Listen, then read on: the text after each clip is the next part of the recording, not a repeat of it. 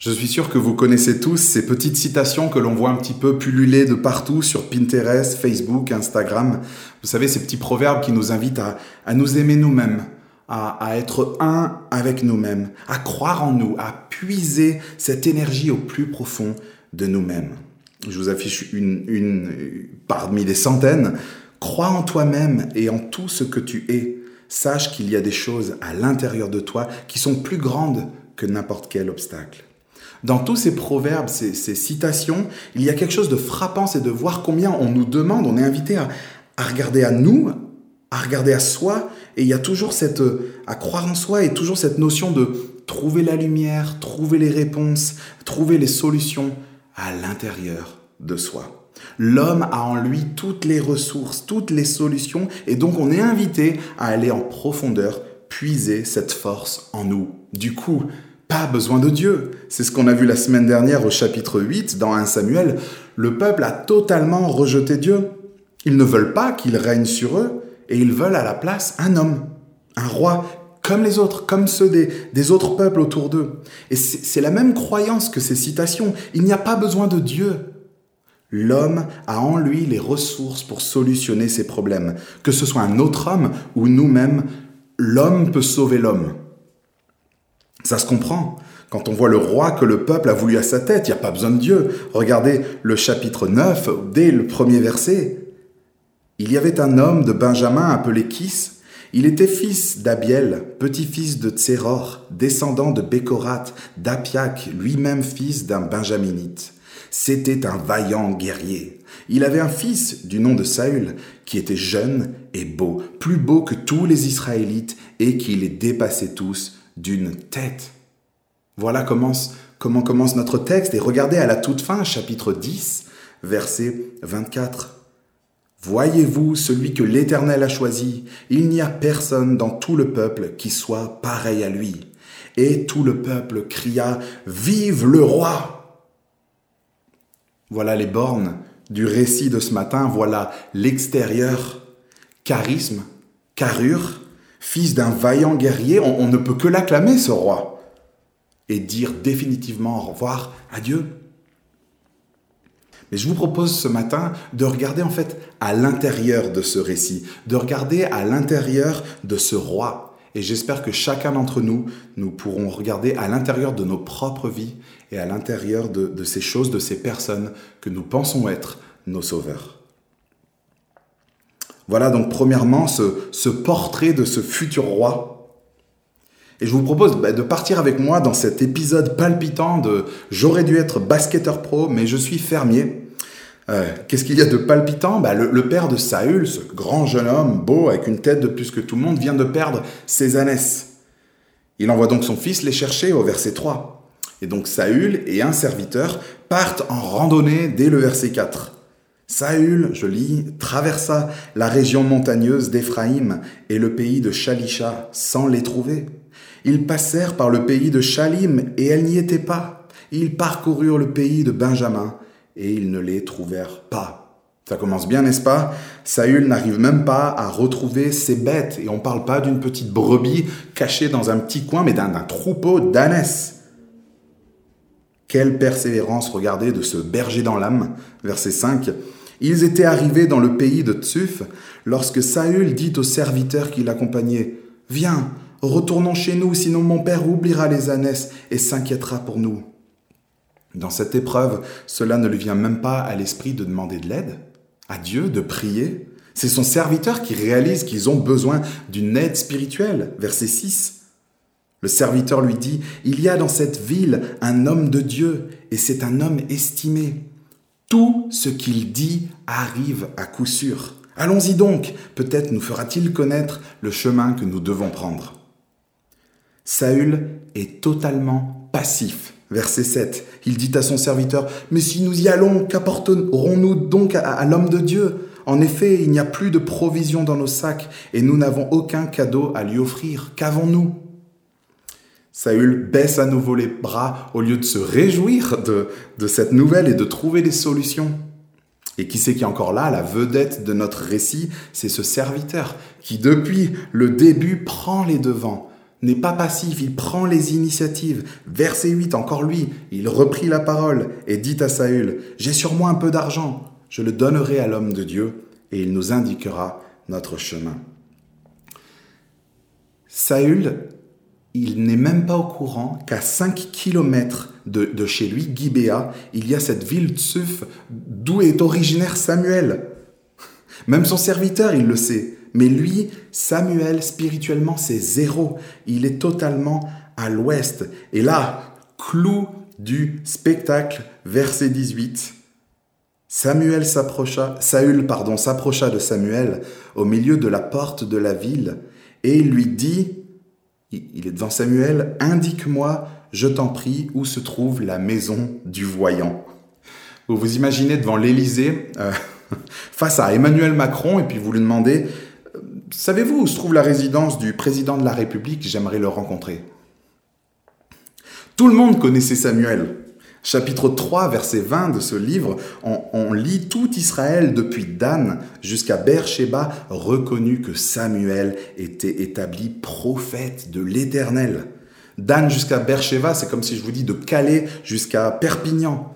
Samuel, c'était le chef spirituel le plus célèbre et le plus honoré de tout Israël depuis l'époque de Moïse. Et Saül, face à lui, qu'est-ce qu'il voit? Un facteur, un étranger. Continuons. Saül, regardez, c'est le genre de personne qui, qui regarde à lui, à son nombril, au lieu de regarder à Dieu. Donc il y a Samuel qui, invite Saül à, à, sa table et qui lui dit, à la fin du verset 20, Et pour qui est réservé tout ce qu'il y a de précieux en Israël? Il s'adresse à Saül, n'est-ce pas pour toi et pour toute ta famille?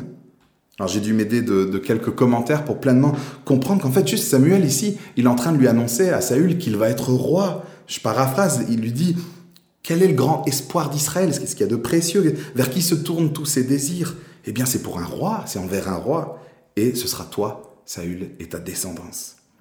Et Saül, verset 21, recroquevillé sur lui-même, ne suis-je pas benjaminite, membre de l'une des plus petites tribus d'Israël? Et mon clan n'est pas, n'est-il pas le plus insignifiant de tous ceux que compte la tribu de Benjamin? Pourquoi donc me tiens-tu ce discours? Que fait Saül devant une tâche immense? Quel est son réflexe? Au lieu de se dire L'Éternel est puissant, qu'il fasse ce qui lui semble bon et qu'il me guide, non. Saül se centre sur lui, il regarde à lui et il se sent tout petit. On, pourrait se dire c'est pas mal, il est, il est humble, non? Et vous savez que être petit à nos yeux, être centré sur nous, en fait c'est très souvent un, un virus qui imite l'humilité mais qui est en fait un manque, un péché, un manque de confiance totale en Dieu.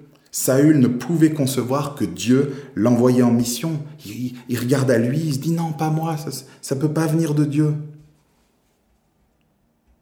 Pourtant si.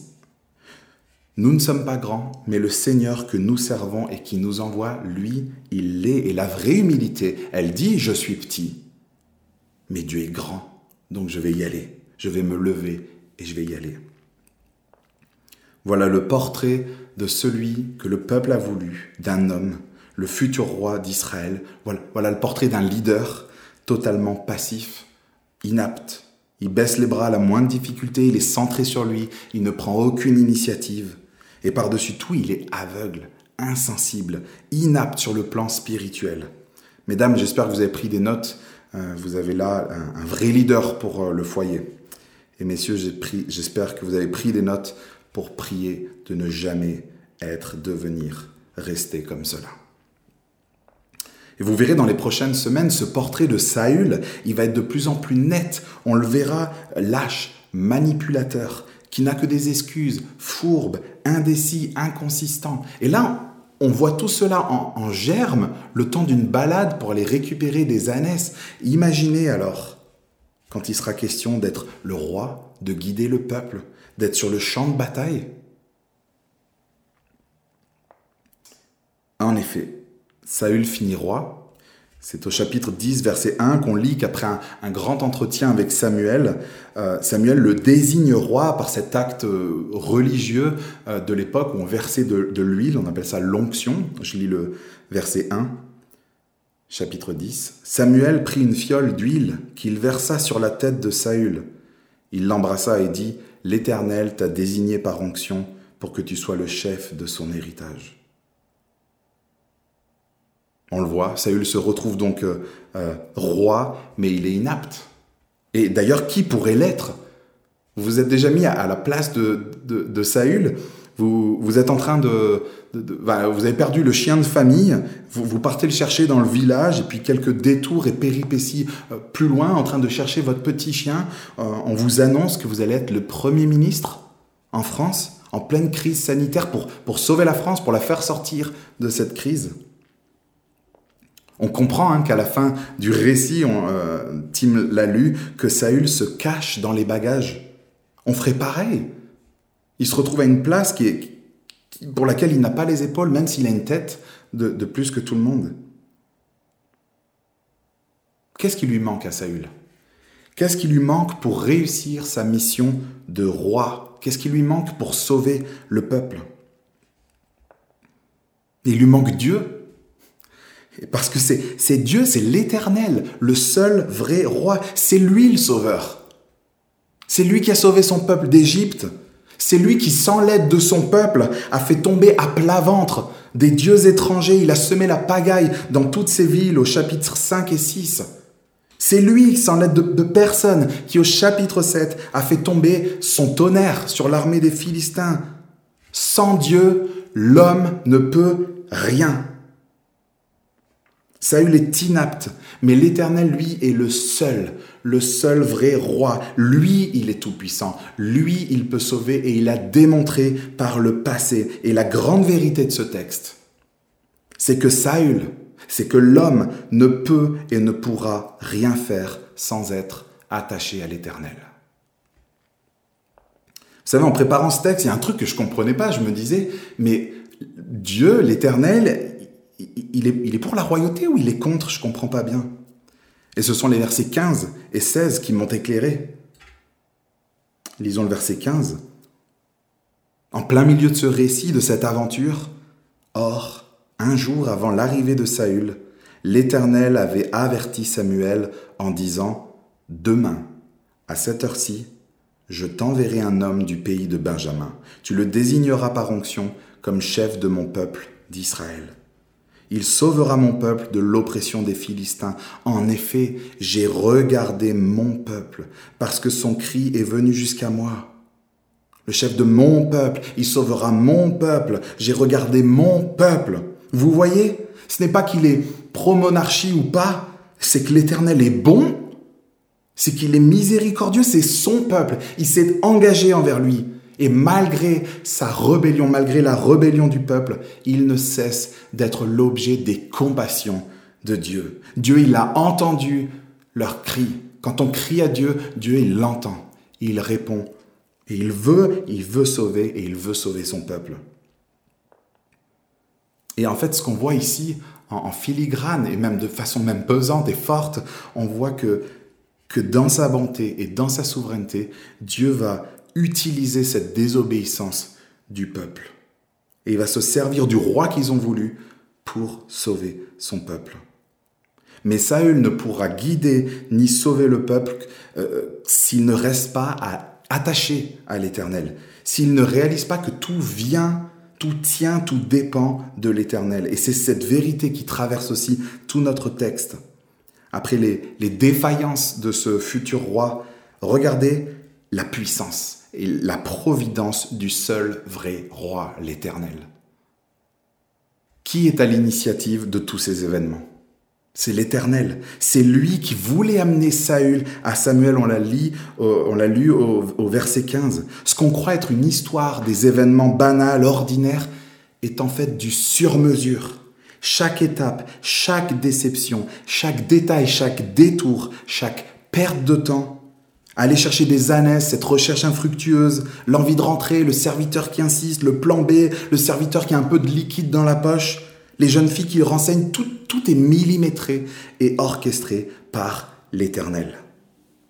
Encore un récit qui nous montre que Dieu contrôle tout et qu'il soutient son peuple et d'une façon difficilement anticipable, devinable. et souvent à travers les choses les plus banales et les plus courantes. Quel encouragement dans ces situations où on, dans ces moments où on doute et on croit qu'il y a des situations qui échappent à Dieu. Quel encouragement pour ces moments où on doute que son plan s'accomplit, que son royaume avance, que sa volonté s'accomplit? Dieu est souverain de, ces ânesses qui s'échappent de leur enclos à cette rencontre avec Samuel. Il le choisit, il, il le guide, il pourvoit. Il est bon et ce n'est pas fini. Euh, Samuel l'invite à sa table, verset 19. Et regardez là, c'est le, tapis rouge qui est déballé à partir du verset 22. Lisons. Samuel prit Saül et son serviteur et les fit entrer dans la salle et leur donna une place à la tête des invités. Il y avait là une trentaine d'hommes. Samuel dit au cuisinier, Serre la portion que je t'ai donnée en te disant de la mettre à part. Le cuisinier préleva la cuisse et ce qui l'entoure, et il la servit à Saül. Samuel dit, Voici ce qui a été réservé. Serre-toi et mange, car on l'a gardé pour toi lorsque j'ai invité le peuple. Ainsi Saül mangea avec Samuel ce jour-là. Samuel, qui avait pas bien envie au chapitre précédent que le peuple se choisisse un roi, il est en train, là, sur ordre de Dieu, d'accueillir et de pourvoir envers celui qui est le, le symbole de, de, la rébellion du peuple. Vous feriez ça, vous? Envers celui avec qui votre femme, elle veut partir C'est exactement ce qui se passe ici. Samuel, il l'invite. Il le met à table, à la tête des invités, siège d'honneur en plein milieu de cette trentaine d'invités euh, pour un repas important. Il lui met même de côté une bonne cuisse euh, enrobée de gras. Voilà qui est le Dieu à qui Saül doit rester attaché pour être à la hauteur de sa mission de roi, attaché à l'Éternel, on le voit qui est omniscient, qui est tout-puissant, qui est bon, qui est plein de compassion et qui est souverain sur chaque détail, sur toute chose. Et ce chapitre 10 montre que pour rester attaché à l'Éternel, il faut deux choses. Rester attaché à sa parole et être rempli, dépendant de son esprit. Premièrement, rester attaché à sa parole. Saül, en fait, il ne connaît pas Dieu et il a besoin que Dieu se révèle à lui. Il a besoin de le connaître. Il a besoin d'une révélation, il a besoin de connaître sa parole. Et c'est ce que va faire Samuel, c'est son rôle, c'est un prophète. Il parle de la part de, Dieu. Chapitre 9, verset 27. Samuel dit à Saül, Arrête-toi maintenant, reprit Samuel, et je vais te faire connaître la parole de Dieu. Puis Samuel donc le oint, et puis il continue, lisez avec moi au chapitre 10, le verset 2. Aujourd'hui, après m'avoir quitté, tu trouveras deux hommes près du tombeau de Rachel, sur la frontière de Benjamin à Tsetzlash. Ils te diront, les ânesses à la recherche desquelles tu es allé sont retrouvées. Maintenant ton père ne pense plus aux ânesses, mais il s'inquiète pour vous. Il dit, que dois-je faire au sujet de mon fils? De là, tu iras plus loin et tu arriveras aux chênes de Tabor, où tu rencontreras trois hommes en train de monter vers Dieu à Bethel. Ils portent l'un trois chevreaux, l'autre trois gâteaux de pain et l'autre une outre de vin. Ils te demanderont comment tu vas, ils te donneront de pain, tu les accepteras de leur part. Quel est le but de cette révélation? Euh, Donner deux bouts de pain à, Saül? Le, le but, c'est de montrer à Saül que la parole de l'Éternel, elle est claire, elle est vraie, elle est puissante, elle est agissante. Et on le lit au verset 9. Tous ces signes se sont réalisés, chapitre 10, verset 9. Saül doit comprendre ce que son serviteur savait quand il parlait de Samuel. Saül doit comprendre que tout ce que Dieu dit s'accomplit dans les moindres détails, toujours. Samuel avait besoin, Saül a besoin de vivre ces choses-là, de les intégrer. Et Samuel, lui, il incarne en fait ce qu'il manque à Saül, cette relation avec Dieu, cette proximité, cette intimité, connaître sa parole, lui être attaché et lui obéir. Donc comment être attaché à l'Éternel? On a vu premièrement en étant attaché à sa parole, mais afin d'obéir à cette parole, Saül doit être rempli de l'Esprit, dépendant de l'Esprit. De même que l'Éternel lui a fait goûter combien sa parole est puissante et efficace, il va lui faire vivre un avant-goût de ce que c'est que la vie par l'Esprit en faisant reposer son esprit temporairement sur lui. Verset 5. Samuel lui dit, Après cela tu arriveras à Gibéa Elohim, où se trouve une garnison de Philistins. En entrant dans la ville, tu rencontreras une troupe de prophètes qui descendent du haut lieu, précédés du luth, du tambourin, de la flûte et de la harpe, et qui prophétisent. L'Esprit de l'Éternel viendra sur toi. Tu prophétiseras avec eux et tu deviendras un autre homme. Lorsque ces signes se seront réalisés pour toi, fais ce que tu trouveras à faire, car Dieu est avec toi. Et cette parole encore se réalise, verset 10. Dès que Saül eut le dos tourné pour se séparer de Samuel, Dieu lui donna un autre cœur. Et tous ces signes se réalisèrent le même jour. Lorsqu'ils arrivèrent à Gibéa, une troupe de prophètes vint à sa rencontre. L'Esprit de Dieu vint sur lui, et il prophétisa au milieu d'eux. Dieu est en train de montrer que, en un claquement de doigts, il est puissant et il peut transformer, il peut faire passer un, Saül, un homme timide et passif, d'un coup en quelqu'un qui, qui, qui, parle de sa part, qui prophétise, qui est conduit par son esprit. Et si Saül vit cela, s'il reste attaché à cette parole, s'il est rempli de cet esprit, alors ce sera mission accomplie pour la royauté. Verset 7, c'est le sens de, ce verset. Lorsque ces signes se seront réalisés pour toi, fais ce que tu trouveras à faire. Car Dieu est avec toi. Je le disais tout à l'heure, ce qu'il manque à Saül, c'est Dieu. Verset 13, après cette expérience forte, vous imaginez, Saül, il, redescend du haut lieu et on, lit et on sent que Saül semble mettre tout cela de côté. Il rencontre même son oncle. Il devrait lui, parler de Dieu, lui parler de la royauté, mais il reste muet. Alors que juste avant, il était avec les prophètes dans cette joie, en train de parler de la part de Dieu, en train de, vivre ces réalités. La dernière scène de ce chapitre est glaçante. Samuel convoque le peuple, ce peuple qui a rejeté Dieu et qui a voulu un homme à la place de Dieu, et il leur rappelle, verset 18, il annonça aux Israélites, Voici ce que dit l'Éternel, le Dieu d'Israël, c'est moi qui ai fait sortir Israël d'Égypte, qui vous ai délivré de la domination des Égyptiens et de tous les royaumes qui vous opprimaient. Et aujourd'hui, vous rejetez votre Dieu, celui qui vous a délivré de tous vos maux et de toutes vos souffrances, et vous lui dites, établis, établis un roi sur nous. Présentez-vous maintenant devant l'Éternel, par tribu et par milliers. Samuel fit approcher toutes les tribus d'Israël, et la tribu de Benjamin fut désignée. Il fit approcher la tribu de Benjamin clan par clan, et le clan de Matri fut désigné. Puis Saül, fils de Kis, fut désigné. On le chercha, mais on ne le trouva pas. On consulta de nouveau l'Éternel en demandant, Y a-t-il encore un homme qui soit venu ici? L'Éternel dit, Il est caché vers les bagages. On courut le tirer de là, et il se présenta au milieu du peuple. Il les dépassait tous d'une tête. Samuel dit à tout le peuple, Voyez-vous celui que l'Éternel a choisi? Il n'y a personne dans tout le peuple qui soit pareil à lui. Et tout le peuple cria Vive le roi Quelle ironie Cinq secondes avant, euh, j'imagine moi ce balcon euh, parmi le peuple, là, au-dessus de, tout le monde. Euh, et, quelques versets avant, en fait, il est caché dans les bagages, Saül. Quelle ironie. Il y a encore besoin, je vous le dis, du début jusqu'à la fin. La Bible dit, il y a encore besoin de l'éternel, même là pour révéler sa cachette. Du début jusqu'à la fin de ce texte, tout vient, tient et dépend de l'éternel. Dans la monarchie qui est en train de se mettre en place, l'autorité royale est secondaire. Le roi doit être subordonné à Dieu, dépendre de lui, de sa parole et de son esprit.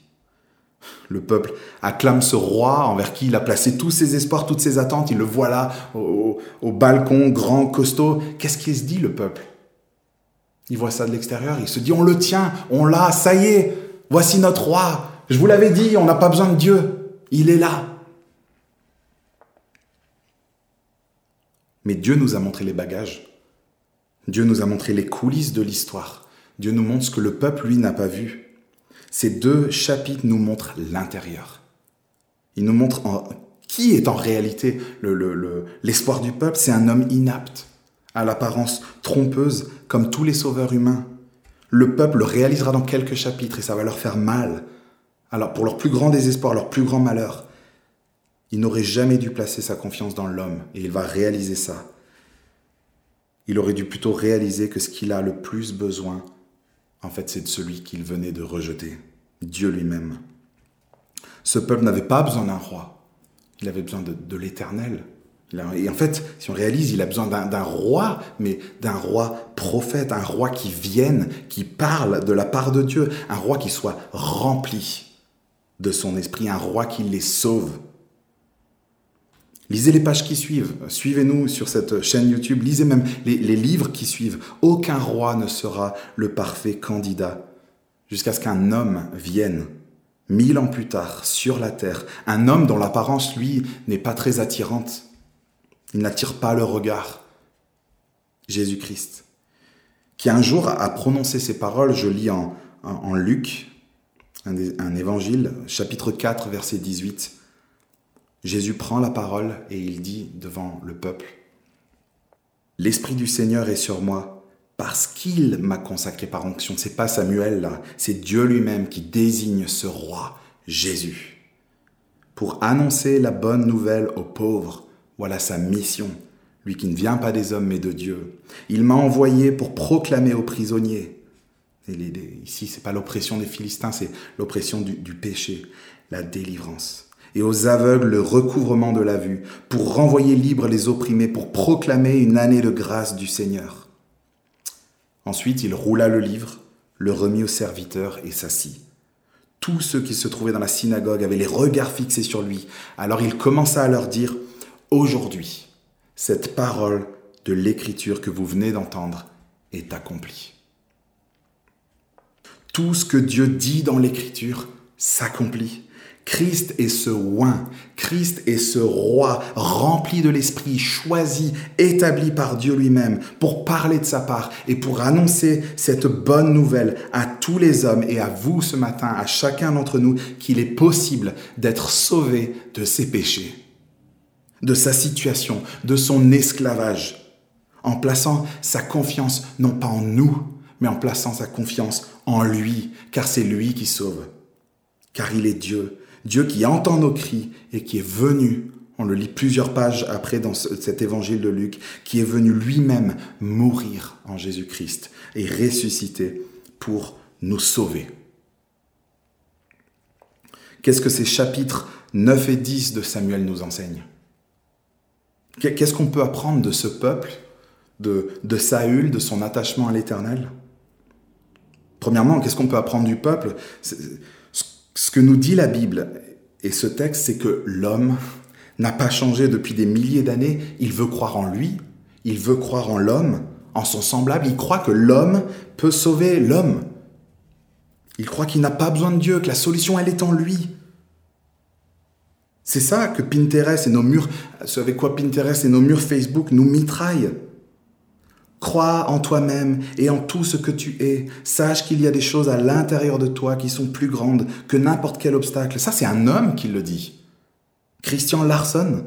Ce que la Bible dit, ce que Dieu dit, c'est l'inverse de toutes ces citations. C'est qu'à l'intérieur de nous, il n'y a rien il y a juste ce profond besoin de celui qu'on rejette en fait, ce profond besoin de Dieu, je le disais au début, la solution, le bonheur, le salut n'est pas à l'intérieur de nous. Il n'est pas à l'intérieur de toi, il n'est pas en l'homme. La solution, elle est, extérieure à nous. Elle ne dépend pas de nous, elle est en Dieu, elle est en Jésus. Et ce message, c'est le message central de la Bible et il nous descend de nous-mêmes. Ça devrait être crois en l'éternel et en tout ce qu'il est, sache qu'il y a une solution à l'extérieur de toi qui est plus grande que n'importe quel obstacle. Et là, c'est pas monsieur Larson, c'est le Dieu de la Bible qui dit ça. Et si ce dont tu avais le plus besoin ce matin, c'est de celui que tu rejettes, de Dieu, le Dieu de la Bible, qui peut te sauver, qui peut te pardonner, qui peut te transformer, qui peut te donner son esprit, qui peut te guider, t'équiper. Deuxièmement, qu'est-ce qu'on peut apprendre de, Saül et de cet attachement à l'Éternel? Arrêtons d'être centrés sur nous, de regarder à nous, à nos aptitudes, à si nous sommes à la hauteur ou pas. Arrêtons de, de regarder à ceux qui pourraient mieux faire que nous, peut-être, d'autres candidats, Arrêtons la fausse humilité, arrêtons l'apitoiement sur nous. Alors que nous avons placé notre confiance en Jésus et reçu son esprit, devant la grandeur de la tâche, devant le service, devant la mission que Dieu nous donne, de partager cette bonne nouvelle autour de nous. Regardons à lui. Soyons des chrétiens qui dépendent de lui sans Dieu qui parlait à, travers Samuel, Saül ne pouvait rien faire. Eh bien, c'est pareil pour nous de la même façon. Sans Dieu qui nous parle par sa parole, par son esprit, par Christ, nous ne pouvons rien faire. Est-ce qu'on réalise combien on est dépendant de cette révélation, combien on est dépendant de sa parole? Pourquoi, est-ce qu'on met l'accent euh, sur la prière dans nos semaines? Pourquoi est-ce qu'on met la Bible, la parole de Dieu, au centre de toutes nos activités? Pourquoi est-ce qu'on vous embête en plein confinement avec des formations sur pourquoi lire la Bible, comment la lire? Pourquoi on vous encourage, pourquoi on s'encourage avec des plans de lecture, à la lecture quotidienne? C'est parce que sans Dieu et sans sa parole, nous ne pouvons et nous ne ferons rien. C'est lui qui nous rend capables. C'est sur lui qu'il faut qu'on compte et qu'on s'appuie. Il faut qu'on soit à son écoute. Si tu te poses des questions ce matin sur ton service, sur ton ministère, ta place dans l'église, vas-y, mets-toi en marche. Ce que Dieu cherche, c'est pas des gaillards, c'est pas des théologiens, des, hommes et des femmes doués, organisés. Ce n'est pas l'éloquence, le charisme. Ce qu'il recherche, où que tu sois et quoi que tu fasses, peu importe ton travail, plein temps, mi-temps, quart-temps, séculier, pas séculier, ce que Dieu recherche, ce sont des hommes et des femmes qui sont attachés à lui, qui ont un cœur, un cœur pour lui. On, est tous inaptes. Mais ce passage nous rappelle que c'est l'Éternel, c'est Dieu qui choisit, guide, équipe et qui fait tout. Nos vies, elles sont banales. Pensez à votre journée de demain. Il n'y a rien de foufou. Mais Dieu est ce Dieu qui déroule son plan, qui accomplit sa volonté au travers de nos vies, banales. Et il nous invite à témoigner de lui autour de nous et à participer à son plan. Est-ce que Dieu est en train de me guider gauche, droite, pomme, poire, Subway, McDonald's? Il y a quelque chose de bien plus grand de, plus important et de plus prioritaire. Et on le voit que ce plan-là, pour ce plan-là, Dieu, il nous guide. Il guide nos petites vies vers quelque chose de plus grand. Son plan de sauver. Décentrons-nous de nos vies. Réalisons que nous faisons partie de son plan, d'une mission qui est bien plus grande et attachons-nous à Dieu de tout notre cœur. Parlons de lui, témoignons. Lui, il s'est engagé à nous conduire, à nous sauver pour l'honneur de son nom. C'est lui le vrai roi. C'est lui le vrai sauveur. Et j'aimerais m'adresser à lui pour finir.